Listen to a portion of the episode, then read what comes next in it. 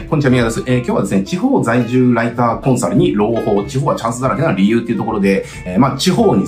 住まわれてるそのライターとかコンサルの方ですね、に、あの、まあ、地方って今めちゃくちゃチャンスだよっていうね、まあ、そういったことをちょっと今日話していきたいなと思います。なんかあの、地方に住んでると、その、チャンスがないみたいに思ってるかもしれないけど、ライターとかコンサルって仕事で考えるんであれば、まあ、地方ってチャンスだらけ、都会よりも地方の方が絶対いいです。えー、まあ、地方過ぎちゃうとダメだと思いますよ。えー、それこそなんかあの、人口が300人しかいないすっげえちっちゃななんか島とかとかだと、まあそもそもそこって経済圏がないから、あれなんだけれども、別になんか人口50万とか100万とかね、10万超えてるとかっていう必要は全然ない。人口数万人とか、そんな都市でも全然もうあの都心部よりも全然チャンスがありますっていうことなので、まあ今日はその理由についてね、話していきたいと思います。まずですね、あの地方がなぜ有利なのかっていうと、要はライターから、ライターとかコンサルにとってのクライアントって、まあそこでビジネスしてる社長とか経営者とか店舗オーナーとかじゃないですか。そういう人たちが基本的にマーケティングリテラシーが超絶低いです。で、かつ何もやってないですっていうところなんですよね。やっぱりライターコンサルですごいボトルネックになっていくのはその成果っていうところじゃないですか。で、これが都心部行くともうその、なんだな、マーケティングリテラシーとかレベルがめちゃくちゃ高い競合っていうのがもうめちゃくちゃいるわけですよ。だからその中で戦うっていうのはやっぱ結構しんどくなってくるわけですよね。えー、より能力が優れたものが勝つ世界なんだけれども、地方に行っちゃうと基本的に誰もやってないからやったものが勝つ世界になってくるんですよ。えー、これダン・ケネディが、えっ、ー、と、要は両目が見えない国では片目だけ見えれば王様だっていう言葉を残してるんだけれども、まさにその通りで地方っていうのはマーケティングに関しては両目が見えない国なんですね。だから自分のスキルとかが、じゃあ大都会では通用しなかったとしても、地方に行ったら基本的にみんな両目が見えないから片目が見えるレベルのそのことしかできなくても、えー、やれば成果が出るんですよ。なぜならマーケティングってやったら基本成果出るんで、最初の頃はね、出るんで、だからそういった意味でクライアントに成果を出させやすいっていうメリットがめちゃくちゃあります。これはもう、あの、僕ももともと地方の中で活動してて、で、今はその都会でやってるから、これわかるんだけど、全然ね、マーケティングに、えー、求められるレベルが全然違います。マジで違います。地方なんか本当既存客に DM 出しときゃ売り上げなんか数百万単位ですぐ上がるんですよ。なんかこういう言い方したらすげえ雑かもしんないけど、マジでその次元なんですよね。だけどこれが都会とかになっちゃうとみんなもやってるから、それだけでじゃあ売り上げがポンポン上がるかっていうと、なかなかそうにはいかない。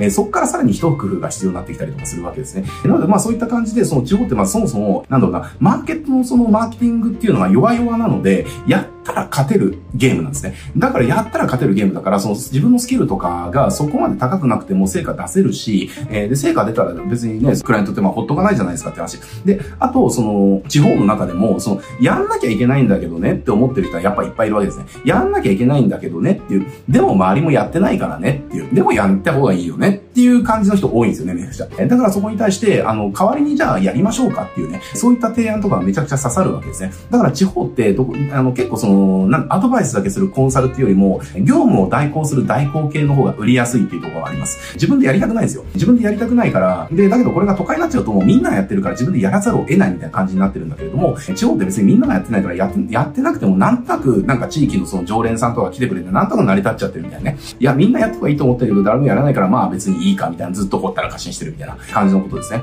で、その中でなんかマーケティングめちゃくちゃポンってやってくるとこがあると、もうそこがもう息独占しちゃって、もう他がもう息も平らになるみたいなね。だから僕の地方とかでもあるその外壁塗装会社さんとか、ね、外壁塗装会社なんかそんな強い、ね、地方でめちゃくちゃ活動してるとこなんかそんななくて、だから僕がその手伝ったとことかって、3年で年商が3億ぐらいいったのかな？えー、2000万ぐらいしかなかったら3億ぐらいもやってました。別に大それたなんかウェブマーケのすっげえこととかやってないですよ。チラシちゃんと巻いて、ビジネスプロフィールの口コミすごいちゃんとと集めて、看板とかで出して認知を取って、で、ホームページ整えて、みたいな。で、あとはその Facebook でちゃんと更新、その活動を更新する。このぐらいしかやってないんですよ。このぐらいしかやってない。で、あとはまあ、あの、勉強会みたいなことはやったけれども、でも、この程度なんですよ。この程度しかやってないんだけれども、この程度で3年で2000万が3億になるんですよ、年商が。これってすごくないですかって話。で、あと僕が手伝ったその工務店とかっていうのも、その、年商がね、その2億から1年半で8億レベルになったし、でもそこって別にチラシと、そのニュースレターと、完成見学会しかやってないんですよね。あとはイベントが、その、